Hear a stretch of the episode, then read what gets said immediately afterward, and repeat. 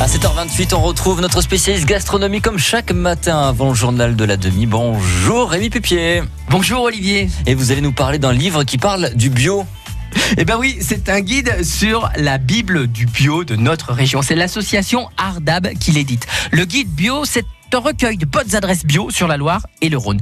Des adresses proches de chez vous pour mettre en avant les 300 producteurs bio référencés, les 34 marchés bio et les 138 magasins et les nombreuses AMAP. Mais c'est sur un guide en papier, ça pollue, non?